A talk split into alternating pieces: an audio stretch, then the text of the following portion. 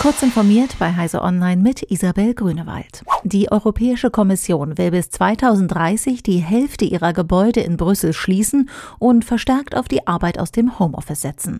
Europas Regierungseinrichtung begründet den Plan auch mit dem Ziel, grüner zu werden, berichtet das Magazin Politico.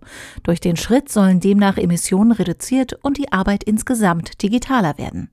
Die Arbeit aus den eigenen vier Wänden soll demnach auch nach dem Ende der Corona-Pandemie ein Standard bleiben.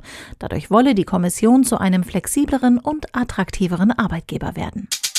Das Versicherungsunternehmen Cosmos Direct hat 18 deutsche Großstädte nach Konzepten für E-Mobilität, ÖPNV, alternative Fortbewegungsmittel und allgemeine Mobilität der Stadt abgeklopft. Auf dem ersten Platz landet Hannover vor Stuttgart und Essen. Hannover erzielte in den Scores für alternative Fortbewegungsmittel und ÖPNV den Höchstwert 10. Essen bekam 10 Punkte im Bereich E-Mobilität mit rund einem öffentlichen Ladepunkt pro zwei zugelassenen E-Autos. Tabellenletzter wurde Bremen. Dort wurde prompt kommt Kritik an der Studie laut.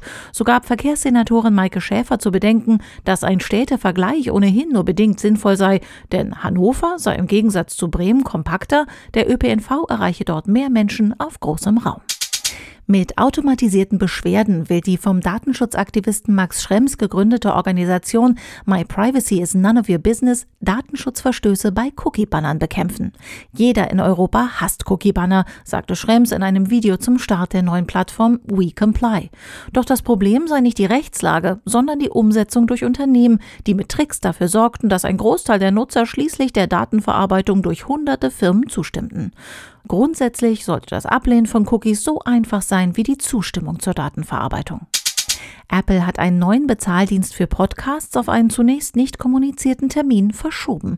Der neue Abo-Service, der direkt in die populäre Podcasts-App unter iOS, iPadOS und macOS integriert ist, sollte ursprünglich in über 170 Ländern noch im Mai starten. Doch dies schafft der Konzern nicht, wie er in einer E-Mail an Podcaster schrieb. Neuer Startmonat sei demnach Juni. Diese und weitere aktuelle Nachrichten finden Sie ausführlich auf heise.de. Werbung.